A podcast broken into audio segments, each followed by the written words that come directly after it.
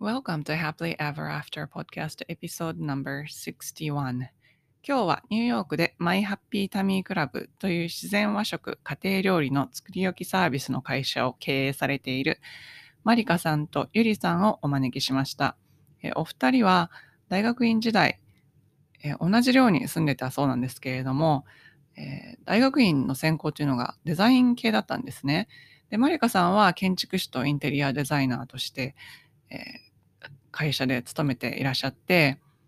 で、ゆりさんは卒業後すぐにあのご結婚されて、専業主婦になられて、お子さんを育てていらっしゃったんですけれども、そんな2人が、まあ、卒業後、数年後、あの一緒に共同で、えー、作り置きサービスという全く別分野で起業することになった、その経緯というのがまた素晴らしくて、えー、そのよ今あの自分がすごく不便な経験をして世の中にないものを作りたいっていう情熱とそれからあのお二人がいいところを高め合い、えー、お互いちょっと足りないところを補い合いという感じですごくいい形のビジネスパートナーとして一緒に経営されているのがとてもいいなって思ったしあのそういうビジネスパートナーがいるのはとっても羨ましいなとも思いました。では最後までお楽しみください。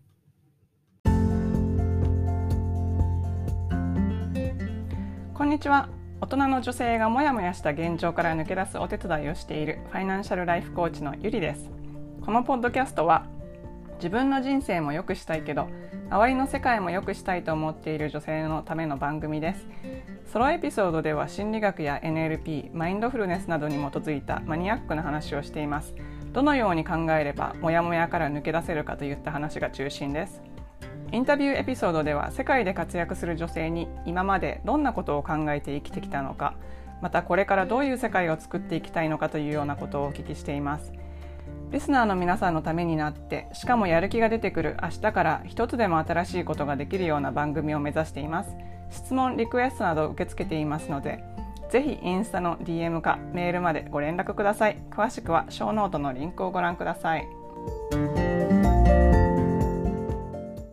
今日はニューヨークでマイハッピータミークラブという自然和食家庭料理の作り置きサービスの会社を経営されているマリカさんとユリさんをお招きしました。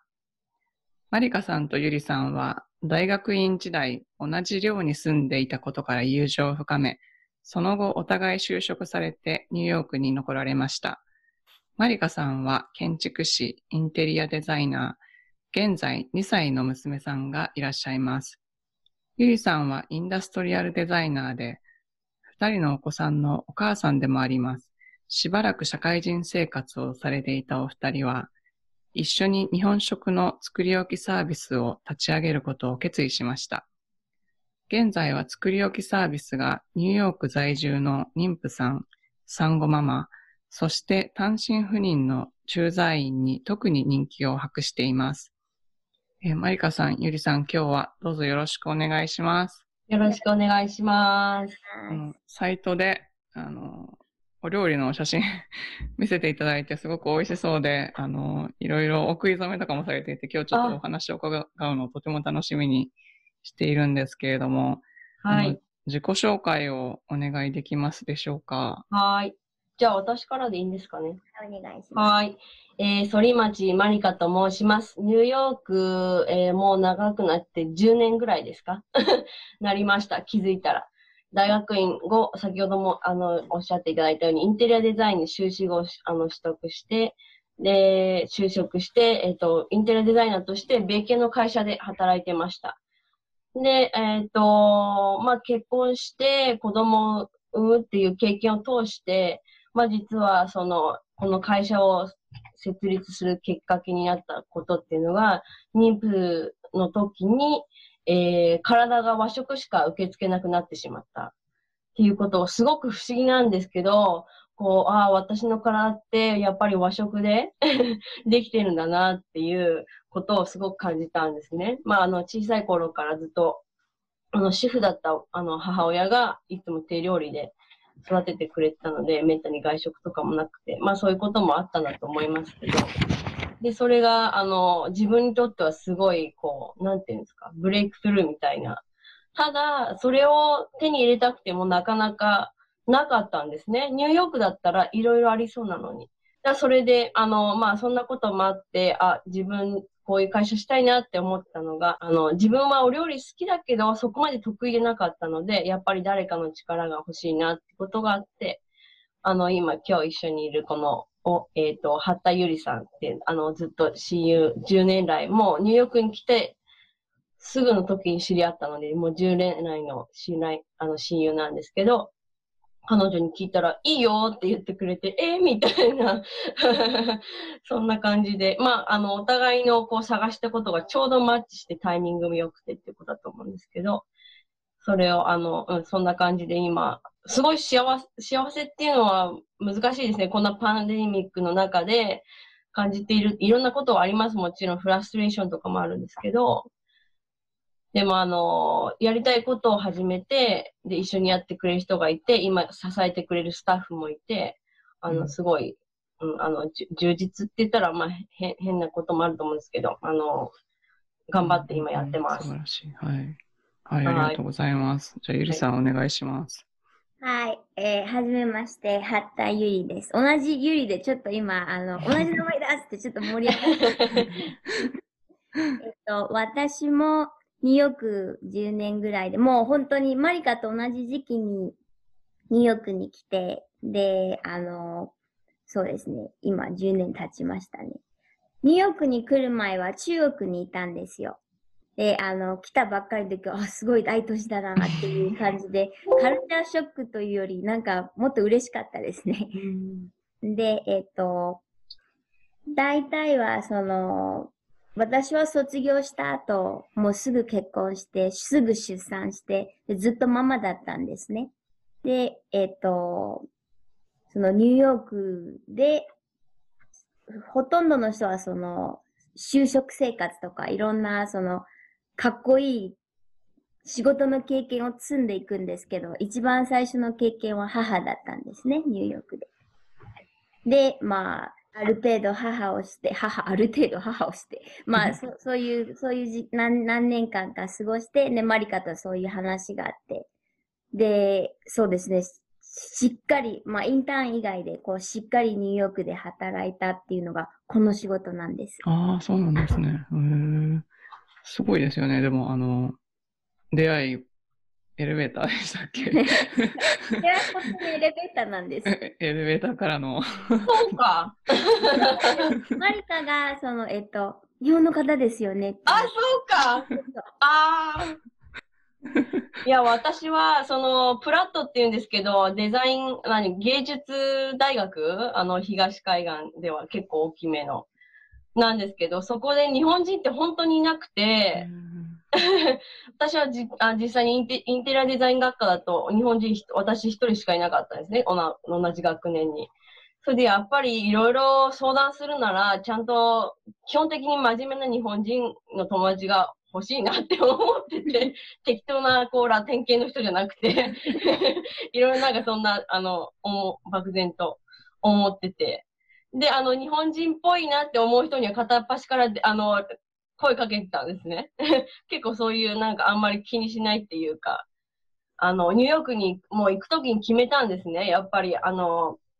あの、なんていうんだ、恥よ、恥をなんて捨てるっていうか、うん、それで得られるものってたくさんあるだろうなっていうのと、まず自分は単身で東京から来たので、あ、東京だった、うん、東京から来たので、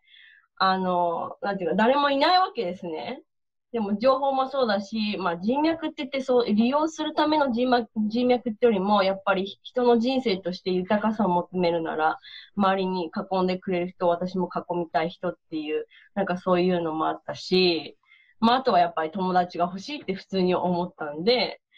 で探してたら、あの、噂では聞いてたんですね。その寮に二人はいるっていうのを、あ、この人っぽいみたいなで、あの、ゆりちゃんでした。なるほど。すごいですね。え、じゃあ、あの、お二人とも留学のために来られたんですか？はい。そうです。あそうなんですね。じゃあ、ニューヨークも結構とすごい都会だと思うんですけど、なんか移住して大変だったこととかありますか、いや、私はもう、来てすぐ、そうは言っても、見かけはすごく日本人で、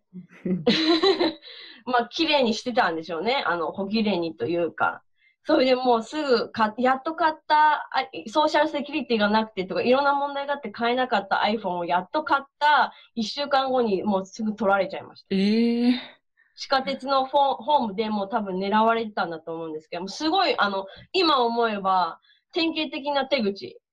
で、あの、プラットフォームからちょうど電車が来て乗り、乗って座るところで、ドアの外にいた人からパッて後ろから取られたんですね。で、ドアがバーって閉まって、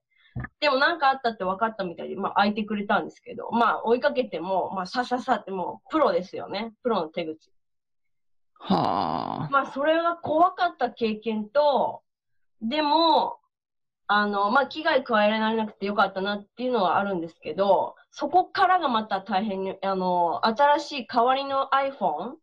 そういう、あの、保険をかけていたにもかかわらず、手続きとか書類とかそういうのが大変で、うんで、電話し、あとは最終的には、あの、取りに、あの、本当はうちに来るはずなのに、郵便屋さんがちゃんと鳴らさなくて、一日中待ってたのに、sorry, we missed you っていう、あの、不在届が置かれたんですね。もう完全な怠慢ですね、郵便配達員の。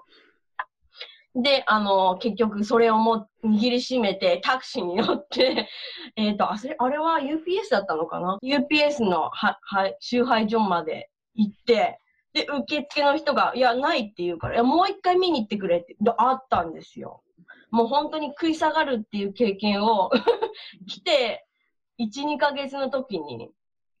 で、あの iPhone でや、あの、何ですか、家族と連絡取れると思ってやっと変えた iPhone なのにまた取られちゃって、で、こういうパカパカの地元うんのなんかそういう古い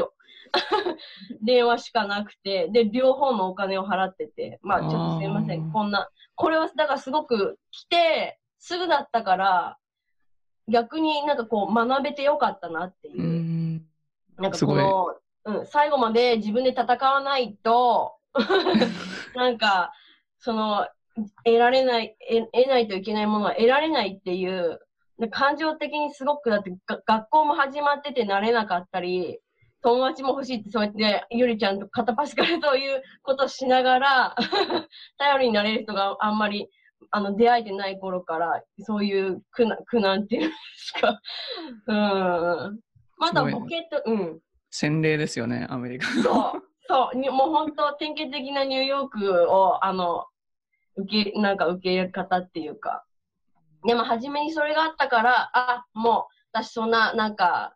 なんていう、知り合いの知り合いに紹介され、してもらった人がいてね、お食事に行くって言って、すごく嬉しくて、まあ、ちょっとしたおしゃれっていうか、それなりに格好してい、出かけていったわけですよね。でももう、旗から見たら完璧ななんか、ぼーっとしている観光客っぽかったんじゃないですかね。まあ、ニューヨークに来たてみたいな。それで携帯ばっかり見て、あんまり周りも、あの、状況を見ないで、まあ、これ本当に皆さん参考にしてほしい 思いますけど、まあ、あと、空港から来るタクシーとかね、そういうのにもすぐ、ボられちゃってる周りの友達もいましたから、どんなに気をつけててもそういうことってあるんですけど、まあ、ああってね、命があれば、もうお金損したぐらいだったら、よかったって思えるぐらいの、ドーンという、こう、気構えを持っていく。なんかそこでちょっと神経はずぶとくなれたんじゃないですかね。うん。うん。もう全然日本にいた時の性格と違うと思います。ニューヨークに来たらそうだろうね。う。うんんそうそうそう。はい なんか、ゆりさんは何かありましたか、うん。自分の人生結構点々といろいろ回ってるんですね。その台湾、日本、ボストン。で、だから違うところに住むのは結構慣れてまして、その全然違うところにパッと行ってそこで住むっていうのは慣れてたんですよ。で、さっき言ったようにニューヨークの前は中国だったんですね。で、これが、その工業地帯のその大きな工場のプロダクションをしてたので、えっと、ゲートから出たら、もう犯罪エリアなんですよ。だからもうそこからニューヨークに来てるから、あの、1ブロックにつきスターバックスがある場所は天国だって思ってた。だからあんまり、その、もっとひどいとこから来てたので、そうそう。でも、あの、学校の校舎、最初住んでた寮の近くは、夜は結構危なかったですよね。その、1ブロック違うだけで、ああの、その、なんていうの、あの、なんか、結構人が溜まって、あの、そこには行きたくない角っていうのはあるじゃないですか。うんまあ、その、こういう人種とかそういうのでなく、やっぱり、うん1ブロックで結構治安が違うので、あ、気をつけなきゃいけないなっていうのはあったんですけど。うんそうなんですね。あ大きく、どうなんだろうず、いつもカルチャーショックのそういう生活をしてたんで、ニューヨークは良かった感じがしますね。その、もっと都市、大都市だったんで。うん。なるほど、なるほど。じゃあ、あの、いきなり飛ぶんですけど、あの、マイハッピータミークラブ立ち上げの経緯を教えていただきたいんですけど、先ほどあの、マリカさんが、うん。日本食、あの、妊婦の時に日本食を頼めるところがなかったっておっしゃってたんですけど、それが結構意外、ニューヨーク、うん。すごい日本人多いですよね。そうなんですよね。うん。それで、レストランも、まあ、あるっちゃあるし、まあ、よく覗いたらもしかしたら日本人じゃないかもしれませんけど、あるってあるんですけど、やっぱりその、毎日食べる食事だと、レストランからの、じゃあデリバリーとか、まあ、食事に行ったりして、で、それを食べるかっていうと、やっぱり味も濃いし、あとね、同じようなメニューを食べてるかもしれないし、まあ、いわゆる、なんか本当は自分で時間があったり、体力的にその妊婦さんでね、最後に、こう、だんだん辛くなっていく 頃にこそ、あの、助産師さんがいいもの食べなさいって言ってるのに、できないっていうところが、まあ、私もギリギリまで働いてたので、うん。通勤しながら、もうぜいぜい言いながらやってたんですけど、まあ、見見つからなかったですね。で、産後も、あの、日本から母が来てくれたんですね。まだ全然パンデミックの前、2年前の話ですから、あの、母親が来てくれて、でもちょっと予定より早く生まれちゃったので、あの、母親がまだ間に合わなかった時期っていうのがあるんですけど、で、その時は、パーソナルシェフを雇って、あの、週に1回来てくれる。で、お食事を、あの、まあ、いろいろ、で、メニューから選んで、あの、うん、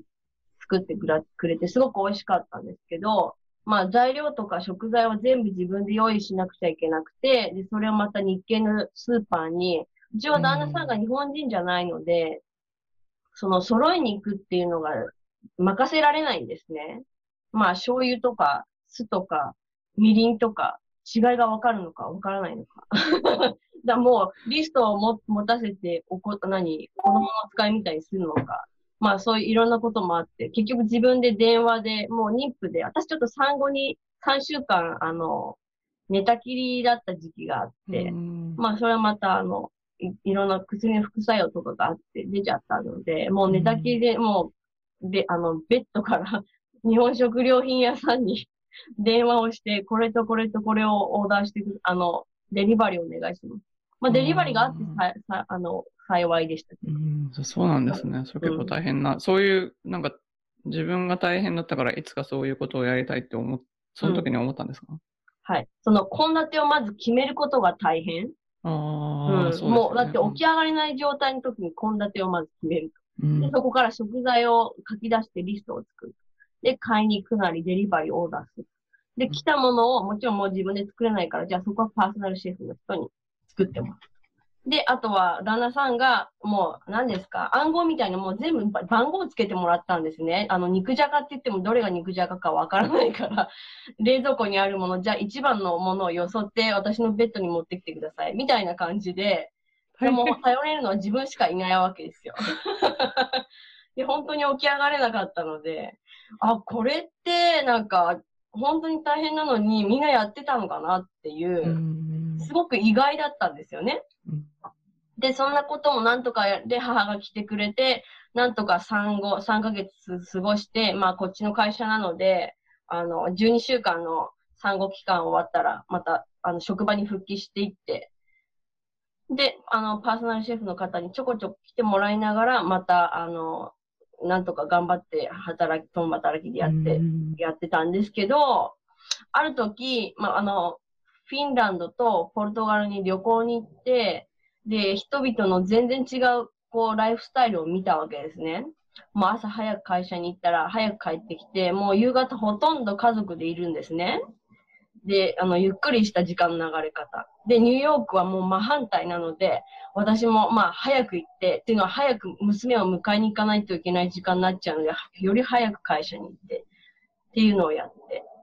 で、なんかこれってずっとやっていくのかな？娘があと何歳になるまでやればいいのかな？とか、でもまだ生まれたばかりだしっていうのを考えて。で、食事も自分も大事だけど、娘にも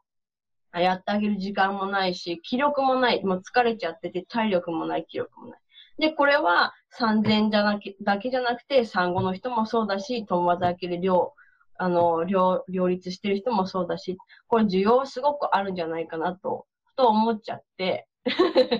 で、サラリーマンもインテリアデザインの仕事すごく好きですけど、なんかその、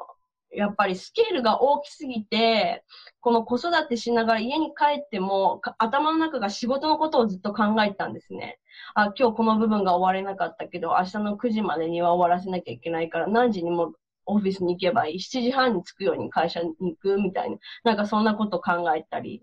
じゃあ娘が寝た間にちょっと E メールで少し仕事を早めておくとか、なんかそういう、結局効率がすごく悪くて、まあプレッシャーもそうだし、で、思い切って、あの、辞めちゃいました。サラリーマン。ですね。うん。でも確かに、なかなか、うん。うちの近くにあったら絶対頼みたいよ。絶対ないわ。なんかそういうのね、まあお弁当屋さんみたいなのはもう、なんか結構と1時間半ぐらい行ったところにあるみたいなんですけど。ああ、遠いんですね。うん。なんかね、作り置きって、大体皆さん自分でやってますよね、必死で。そうなんですよ。それでね、毎週日曜日は作り置きで終わっちゃうとかね、うそういう人もいるので、その分私たちを頼んでもらったら、日曜日をまたゆっくり過ごすっていう本を読む時間ができましたとか、子供にイライラしないで済む余裕がちょっと出てきました。その冷蔵庫にな、あの、少しあ何かあるっていう、なんかこう安心感っていうんですかね。いつもプレッシャーがああったりするじゃないですか。それをこう解いてあげるというか。うん、そうですよね。えじゃあメニュー開発とかはどうどうやってされてるんですか？メニュー、それこそゆりちゃんの出番です。その、私はより好きだけど、得意ではないんですね。なんか適当に作るけど、でも、たくさん、いろんなこと、あ、なんていうの、バリエーションも少ないし、っていうことで、で、私、あの、誰か必要だなと思って、誰が一緒に、もうゆりちゃんしかいない。ゆりちゃんは、私はまた独身、婚活する前は、まあ、もちろん独身だったんですけど、ゆりちゃんも結婚してて、子供もいて、で、ゆりちゃんち遊びに行くと、はい、これ食べるとか言って、なんか、エビ雑炊とか出してくれるんですね。え？ー、しかも、ちゃんとエビの殻から、あの、出汁を取ったエビ雑炊とか、えー？とか言って、私ちゃん、なんか今、本格中華のお店でいただいてる？みたいな、すごいんですよ。こんなのをなんかポンと出してきて、あれでも今さっき授乳してなかったみたいな。なんかそういう、もう、お料理も大好きだし、上手、上手だし、キッチンに立ってるのが、あの、好きなのかな？私から見たらそういうふうに見えたんですね。あ、もうゆりちゃんと結婚したいみたいなね。確かにプロポーズされてます。そうそうそう。そう思まあまだ婚活中だったらね。そういうふうにあれだったんです、ね。面白い。えそうなんですね。そう。で、ゆりちゃんにもうメニューのことをちょっといろいろ話してみて。メニューは、そうだね、あの、まあ、お料理はね、早かったんですね。包丁を持ったのが。多分2年生とか。で、うちも共働きだったんで、お母さんができないことを、まあ、子供がやるっていう、そういう、そういうので育ちましたね。で、メニューはね、あの、すごい勉強したとは、そういうのでなく、普通にその、母が子供に何を食べさせたいかっていう、その、人参があったらピーマンもあげたいし、とか。で、あの、お客さんがみんな子供ってわけじゃないんですけど、本当にそういう感じですね。その、栄養士が組み立てる献立を簡単に勉強する。で、栄養士がいたら、まあ3人ぐらい違う人と比べて、その、自分なりの勉強です。そのすごい毎日何何時間か勉強してではなく、他の人はこう、他、あの、資格を持ってる人はこうやってやってる。で、自分だったら何を食べさせたい？まあ、そんな感じですね。で、私たちのメニューは7種類なんですけど、そのメインディッシュが3つあって、スープが1つあって、サイドが3つ。さあ、そのメインには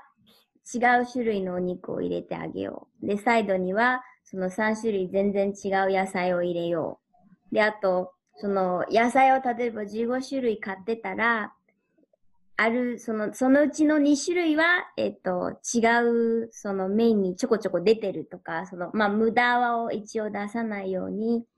で、まあ、色もちゃんとで、あの、いろんな違う色が出るようにっていう、その、普通の主婦が考えることですね。を、もうちょっと勉強して、シンプルにって感じですかね。で、やっぱり自分の好きなものってあるじゃない私はキノコとか、こんにゃくとか、あと、人参があると嬉しいんですね。やっぱちょっと色が明るいんで。まあ、そ、そんな、普通のやり方なんでしょうかね。あ、まあ、どうなんでしょう。で、まあ、味見は全部マリカにしてもらってるんですね。で、この献立80、90種類の中、いろいろ食べましたね、マリカさん。いろいろありがとうございます。全部美味しいから。す。こんな、なんかね、ら楽な仕事っていうか、ご褒美みたいな仕事ないですね。これも食べてみて、うん、食べる食べるみたいな。美味しいって言って。まあ私があの、リクエストするとすると、味の、あの、濃さの調整なんですね。そうですね。あの、やっぱり自分の子娘も考えたり、いろんな方、高齢の方もいるので、それから、まあ、あの、高血圧とか、糖尿とか気をつけて食べたいっていう方もいらっしゃるので、まあ、薄基本的に薄味ですね。うんそのゆりちゃんが作ってくれる、うん、台湾風のスープとかも、うん。あの、もちろん出汁とか、そういう昆布とか、鰹節とか、あと鶏で出汁をもちろん私たち自分たちで取っていて、プラス、例えばあの、えー、トウモロコシの芯からすごく甘みが出たりして、そういうものをなるべく活かして、で、調味料はすごく抑えめなんです。うん。うん、で、お料理は足すことはできても引くことはできないので、私たちがご用意するのはもう本当に最小限に抑えた、その、なんて素材を生かしたもの。で、うん。もちろん、あの、防腐剤とかも一切入ってなくて、で、それをお客様にお届けして、で、まあ、わ結構な量なわけですね。こう、5日間に分けて召し上がっていただけるようなものなので、だから2回目、3回目食べるときには、あの、お客さんでちょっとアレンジしただしてくださる方とかもいらっしゃったり、あとは少しね、あの、好みでお塩を足して、足すってことができる足してもらったりっていうのをしてますよね。うんまあ、うん週、うん、うん。そういうのですね。ううん。んうんなんかさビジネス始めたときはどうやって、こう、最初どん、どんな感じで始めたんですか？お客さんとかどうやって見つけるんですか？そうですよね、なんて言って、あの、確かに みんなに、だって建築士でしょみたいな。で、なんか、気がついて、よ、そう言われて気づいて、二人ともなんか畑違うんですけど、なんか業界に殴り込みみたいな感じですよね。本当にそうですよね。うんなんですけど、まあもちろん初めは周りのお友達から、ちょっとこれ味見っていうかしてみてとか、あとそういう量の感覚とか、これだけあったらすごく安心する量なのかなとか、多すぎるのかなとか、それでまあサイズ2つにした、あのスモールとラージがあったりとか、うん。あとは、何ですかね。で、そういう、そういうふうにしながら、やっぱりね、お問い合わせ来るんですね。こういうの探してましたっていう。うん。いや、そういう人は探してるんですね。あとはまあ、Facebook だったり、で、お友達が、でほとんどは口コミなんです。うん、そうでしょうね、きっとね。うん、知人からとか、あとは今、ママさんコミュニティのあのリーダーの方とお話しさせてもらったら、そういう方があのシェアしてくださったり、うんあとは週刊入浴生活さんに少し広告出させてもらったり、あと記事を書いてもらったり、なんかそんなようなことが積み重なっていったような気がします。ああ、そうなんですね。ニューヨーク全域に、うんぜえニューヨーク市ですか？ど、どこまでデリバリーしてるんですか？そうですね。うん。すごいようんね。あの、ニューヨーク市から始まったんですね。でやっぱりこうやって口コミでゆっくりニュージャージーに広がっていって、それはコネチカットに広がって、今は3つの州になるよね。え、そんな行ける距離なんですか？行けるとこまでい行きます。うんもし、わかりますこれは、そういう同じ気持ちの人たちに届けたいわけですね。だからあまりにもちょっと片道2時間っていう方には本当にごめんなさいって言って謝って、うん、るんですけど、っていうのはあの、やっぱり送りっぱなしのお料理じゃないので、うんまた何回も通うわけですね。皆さん、あの、サブスクリプションの方が多いのでね。週替わりのメニューで。なので、一回行っただけっていうだけじゃなくて、やっぱり続けてもらえてっていうこともあるので、だいたい1時間ぐらいの範囲のところには、どう私たちが、あの、て、あの、車、もちろん車なんですけど、私とゆりちゃんも配達員としてあ、そうなんですね。デリバリーですね。うん。乗って、というのはまあお客さんに会いたくて、そういうのを目的で。で、もちろん他にスタッフも何人かいるので、かあの、シフトでやってもらってる時もあるんですけど、お客さんに会って説明することにすごく意味があって、その普通のお弁当とかデリバリーと違って、あの食べ方とか、あと今回はこんな感じですよとか、あと容器もね、コンテナがプラスチックなんです。けど、PB フリーの、で、冷蔵庫も、あ、もちろん、ま、電子レンジとか食洗機とか、あと冷凍庫にもいられるもので、でそれにあの食べ終わったら、お客様ご自身でも少し軽く洗ってもらって返していただくわけなんですね。だからそのデリバリーの時に引き換えする。うんこれはね、声を大にして言いたい。ゴミゼロなんです。うん。ゴミゼロ。配達のかあカバンもうちのオリジナルの保冷バッグで、そこにアイスパックを入れて、あの、運んでるんですけど、ゴミゼロ。私はそのビジネスが成長するごとにゴミが増えるっていうのは嫌だったんですね。で、それが、あの、気に入ってオーダーしてくださってる方もいます。ああ、そうなんですね。うん。今このおうちご飯で、毎日毎日デリバリーで、あの、ゴミを捨てるのが本当に心うん。痛いっていう方もいらっしゃるんで。そうですよね。うん。アメリカはデリバリーの食事、すごいしっかりした箱で来ますよね。うん。台湾や日本やったらなんかもっとふにゃっとしたプラスチックで、うん。なんか捨てるときもったいないようなちゃんとしたもので来るんで、ほんと捨てたくないですよね。でもやっぱりそんなの貯めるわけにはいかないし、結構ゴミ出ますよねう。ん。うん。そうですよね。あれね、なんか、すんごい大量に貯めて、こう、なんかディナー振る舞った時にこう、お裾分けみたいな感じではいはいく。れたりするお友達とかいるんですけど、その人のキャビネットとか見たらもう大量に入って、ううんん、もう、そうですね。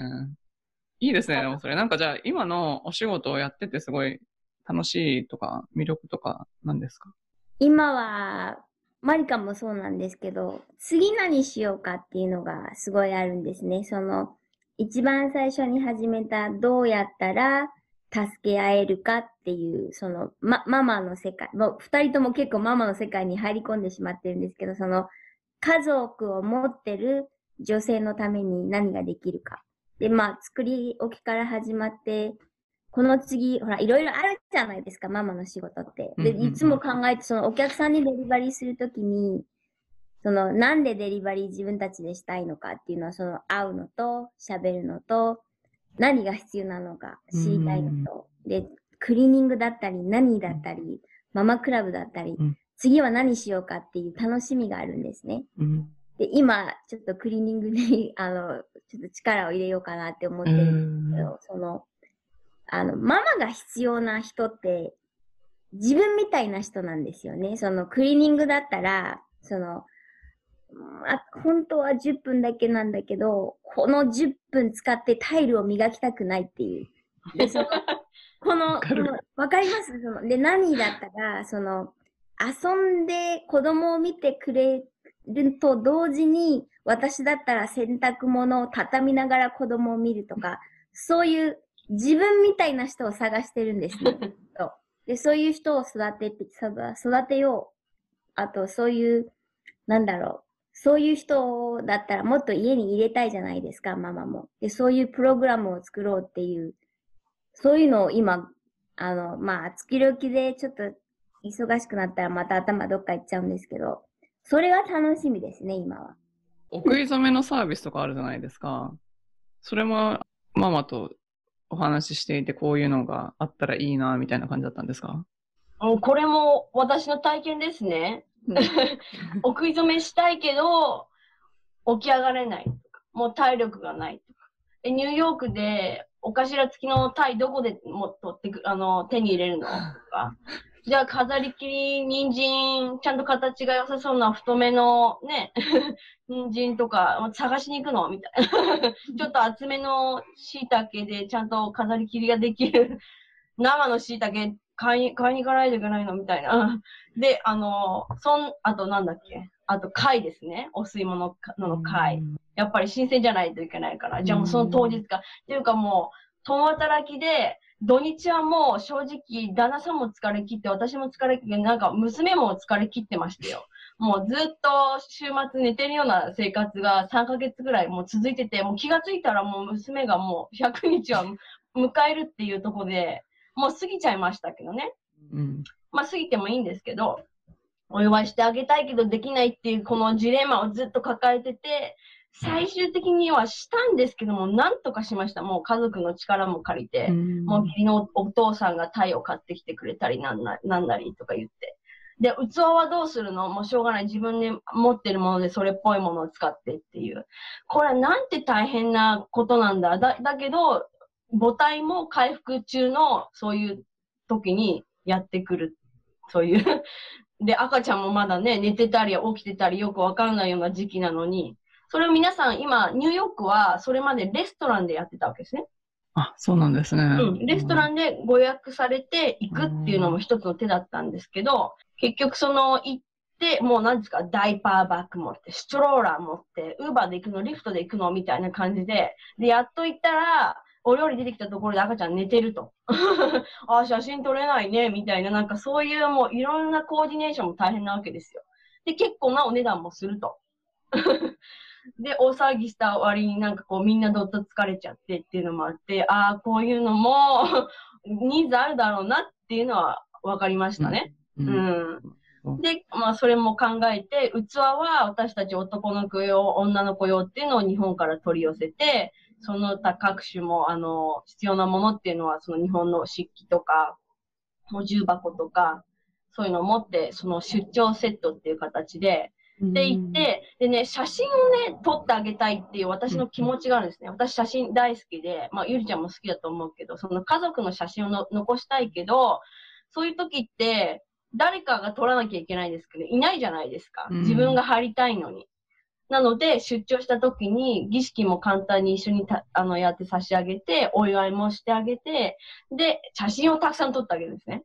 で、最終的にやっぱり残るのは写真なので、もうギャンギャン泣いてようが、ね、途中で寝ちゃってようが、最終的にそそうやって残った写真を日本にいるご家族に送って差し上げたりすることで、あ、よかったね、ニューヨークでもこういうと、こういう本格的にできるところがあって、まずそうやってお祝いができたことが、すごくあの大事っていうかね。うん。で、私たちはもう全部それ持っていきますから。料理も持って、漆器も持って。で、それをゆりちゃんが、まあ、お料理用意してくれて、で、あの、すどんどん腕前が上がってます。上手になるもんなんですね。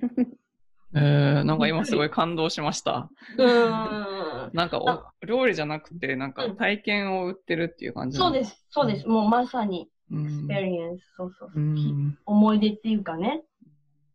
なるほど。でもお料理も美味しいんですよ。美味しそうです。美味しくなってきましたね。美味しそう。ねあの、お食い初めのお料理って、いつも食べるものじゃないじゃないですか。うん、で、いつも作るものでもないんですよ。うん、で、お食い初めが結構すごい、あの、人気になってきて、そしたら、作る量がすごい増えたんですね。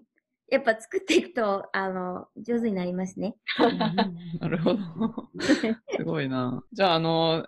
心理的にブレイクスルーがあったと思う経験とかありますか？私はなんかちょっとそういうおは、もう今までお話ししてきたような自分と重ね合わせたことがお客、あの、求めている人がいるっていう、まあ今もそういう気持ちですね。こう、娘が食べたり食べなかったりする時期に、あの、ハッピータミーの食事を食べるとか、お客さんからもそういう、一緒に泣いたこともあります。あの、ハッピータミー、あの、マリカさんって言って写真を送ってきてくれたり、ビデオ送ってきてくれたり、娘が最後まで、あのね、こうやって飲み干してる、うちのスープを飲み干してる写真を送ってくれたんですね。で、その方もやっぱりねら、あの、ちょっと悩まれたりしてて、娘食べないんですよとか、食べなかったり、食べな、食べたりっていうのがあってっていう。そのなんか、やっぱりそれも私のなんか経経験っていうか、そういう糧ですね。これはまあそんなに大きくないブレイクスルーかもしれないけど、皆さんのそういうフィードバックをもらいながら、もちろんすぐゆりちゃんにもシェアして、他のスタッフにもシェアして、で、それを勝手に、うん、前に進んでるって感じかな。うん。そうだね。マリカにお誘いをもらう1年か2年前に、違うお友達から、あの、こういう仕事を一緒にしないって言われたことあるんですね。それが多分子育てで一番大変な時期やったね。それで、全然そういうのできないっていう、そう、そう、そんな感じで断ったんですけど、その1年年後にマリカから声かけた時は、2秒かかりました。イエスっていうのに。これだって思った。その自分のペースっていうのがあって、うん。それで、あの、いつもあるその仕事に戻りたいと。で、母になって、なんていうの、子供のために母になってるのか、仕事をしたらもっと子供のためになるのかって、いろいろ、あの、どの母もある悩みだと思うんですけど、でそういうなんか、で、やっぱり仕事職場に結構戻ったっていうのは、もう何年ぶりですか ?10 年ぶり？え？フラットで大学院2年で、まあ、6年ぶりかな？まあ、そうんそういうなんか、いろんな戸惑いがあって、んで、職場に戻って、で、あの、あれですね、ちょっとセンシティブ、センシティブだったんでしょうね、一番最初。そのお客さんから何か聞いたときに、ドキッとして、あ、じゃあここ改善しなきゃっていう、その、いろんなドキドキをしてるときに、やっぱりその、なんて言うんだろう。適当で止めるうんブレイクスルー。その、あの、家族みんな嬉しい、お客さんみんな嬉しい、スタッフみんな嬉しいっていう場所には入れないっていう、そういう適当で止めるのがあります。ああの、まあ、バランスバランスでしょうね。その3つのあのバランスが。ーうん適当それ大事ですよね。ううんん。でもすごいそれよくわかります。ですよねバランスを取る。うん、すごい大事ですよね。うん。で日本の方に多分、いあの、みんなが悩んでるんだと思うんですけど、その、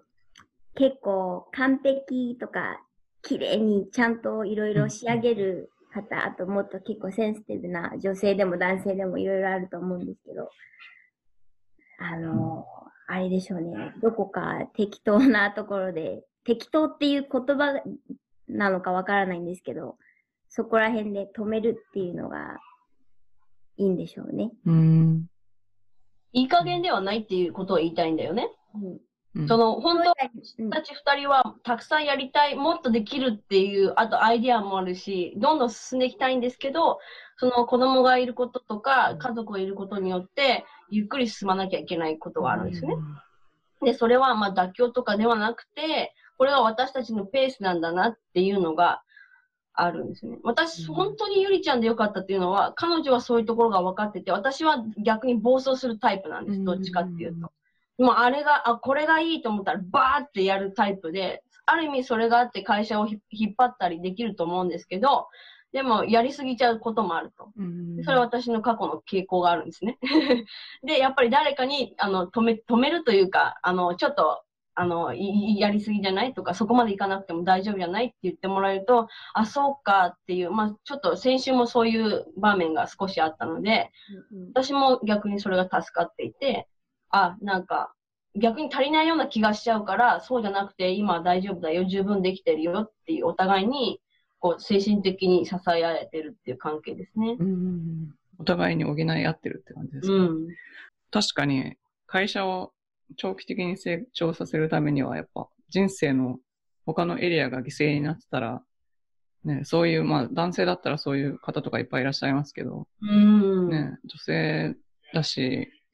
こう、家族も大事だし、健康も大事だし、っていうかそういうロールモデルじゃないとこういうビジネスってなかなかやっていけないですよね、きっと。うん。やっぱりこのビジネスを立ち上げたからには、すぐややっぱり無理でしたっていうのは嫌で、っていうのは、あの、喜んでくれるお客さんがいるし、うんで、続けていくためには、私もそうだし、ゆりちゃんも、その、みんなが幸せな状況で続けていけるっていう、まあそういうペースを今探る、探りながらやってるっていうことですよね。プラス一緒に働いてくれてるそのスタッフのみんなも、あの、幸せでいてほしいっていう。じゃあ彼、あ彼とか彼女のために何が一番なのかなって言った。その選択とかいろいろそういうのを基準にやってます。そうじゃないと、なんか辛くなっちゃうもんね。辛いし、気も、あの、やっぱり気持ちも晴れないし、やっぱりそういう、うん、持続可能なというか。うん、そうですよね。うん、仕事してて思うのが、その、昔の職場と大きく違うのが、マリカも私も、その、陰と陽なんだけど、あの、考え方はやっぱり本当に似てて、その人の一番タレントが使えるところに、えっと、スタッフはいろいろやっぱこれが得意、これが不得意っていろいろいるんですね。で、やっぱりこれが得意な人にはこれをしてもらって、不得意なのは、その本人自身分かってなくても、私とマリカが分かったら、あの、この人がもっと伸びるところを探してあげようっていう、そういうその母の気持ちがあるんですね。で、そういう、そういうのはすごいいいと思うんです。その、大きな会社にいたらできないことってあるじゃないですか。で、こういうその、お客さんだったり、スタッフだったり、私たちはみんなをほら、ちゃんとしっかり見てるんで、そういう、そういうのは、そういうのができる、できてる会社っていうのは、なんか結構自分でも嬉しいです。うん。いいですね。じゃあちょっとあの、これからどんな世界を作ってどんな役割を果たしていきたいか教えていただけますか？昔の日本にあった世界ってあるじゃないですか。その、えっ、ー、と、鎖国って言ったらまたすごい昔になるんですけど、あの、すごい平和な時代で、コミュニティがあって、みんなで助け合うっていう、そういう。でそういうのが、やっぱニューヨークでできたらいいなっていうのと、そういうコミュニティを作れた。私、あの、子供が二人いて、一人は、えっ、と、発達障害、まあ、障害児なんですね。で、この仕事を始めたきっかけもやっぱり、その子に何ができるか。母としてずっと見守ってあげて、そう、助けてあげる以外に、もっとできることってあるんでしょうね。で、その、やっぱ子育てに没頭してるときはそういうのが見えないんですよ。で、やでちょっと5歳とか6歳ちょっと大きくなって、ちょっと自分に時間ができた時にやっぱり思ったのが、そういう世界を作ってあげたいっていう。で、そういう、まあ、そういう会社ができたら、今、マリカとずっとたあの話し合ってるのが、次どういう会社、その、作り置きの次何ができるか。昔の日本、そういうなんかコミュニティができたらいいなっていうのがありありますね。うん。なるほど。マリカさんはどうですか？いや、もうこれはね、いつもゆりちゃんと話してるから本当に同じことなんです。こう、まあ、いわゆる、すべての人って言ったら変だけど、やっぱり居場所があるってすごく大事なことだから、まあ私たちはママという立場が起点になって、そういう人がいついつでも一人にならないように。まあ今はハッピータミーって言って、タミーはあの胃袋っていうことで、お料理の会社って思ってもらってると思うんですけど、でも、その今のお客様との関係ってすごく大事にしていて、だからそういうふうに身近に思ってもらえるから、えー、反町さん、えっ、ー、とこ、ベビー用品はどこで買いましたか？とか、あと、なんか、おむつかぶれがひどいんですけど、おすすめの薬ありますか？なんかそういうお話もするんですね。うん、お料理の会社なの。いろいろあります、ね、だ私たちがちょっとこう先輩ママって、まあおこがましいですけど、でもニューヨークで出産もして、えっ、ー、と、子育ても今現役でしてるので、なんかそういうふうに寄り添える、あの、うん、なんかこう存在でいたいというか、かうん、会社としてもね。うん、デリバリーに行くと、皆さん赤ちゃんとかを、あの、まあ、ソーシャルディスタンスもちろん取りながら、見えるとこまで連れてきてくださる方がいるんです。あと写真送ってくださったり。もう本当に嬉しくて、妊婦さんの時からうちのお料理を食べて、で、その栄養でこの赤ちゃんが元気に生まれましたよ。もうね、泣いちゃうんですね、もう。玄関先で、あの、お料理を渡しながら泣いちゃってる人が。もうそういうのが嬉しくて、まあ本当にそれがやりがいっていうのかな。特にその今親御さんが日本からいらっしゃれないから、どれだけあの、助けられてるか、もう今年も本当にお世話になりましたっていう、皆さんそういうメッセージくださったりしていて、そうそう、ほん、あの、パンデミックがね、始まる前は、生まれたての赤ちゃんとかも抱っこさせてもらったりとかして、なんかもう親戚のおばちゃんみたいな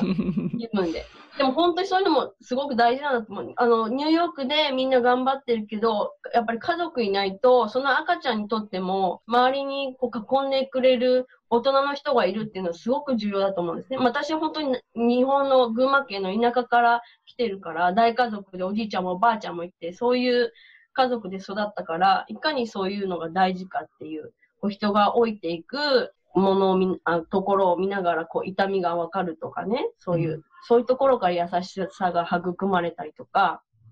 そういうのがあると思うので、なんていうか、人生に関わるというか、ハッピータミーが成長しながら、お客様のせ、あの、ご家族の成長も見守っていきたいなというう、ん。うん、なんかそういうところですかね、最終的には。うん。わかりました。じゃあちょっと、最後なんですけど、立ちど、今なんか立ち止まってもやもやしてる女性に一歩踏み出すヒントがあれば教えてください。これはね、絶対に誰か助けてくれる人がいるので、やっぱり一人でやらなきゃいけないと思った、思う、思うとできないと思うんですね。やっぱりでもやりたいと思ってることは自分から出てきてることなので、あの、やっぱりその強い決心を持ってやらなきゃいけないと思うんですけど、それを全部一人でやらなきゃいけないっていうことではないんです。なんか、あの、だからや、やればできると思うんですよね。うん。やり続ければやっぱりできていくものだと思うし、こうやって私がゆりちゃんがいて、ね、助けてくれるのと同じように、例えば私たちは会計周りが苦手とか、なんかいろいろあるんですよね。でもそれは自分たちで全部できなくてもいいわけですよね。うんうん。いろんな人の力を借りてうん。なので、こう、なんか思い詰める前に、やっぱり始めてみることのが大事じゃないかなって、もし、うん、やりたいこととかあれば、そのやりたいことがあることに対してすごく幸せだなって感じ、うん、感じれると思います。は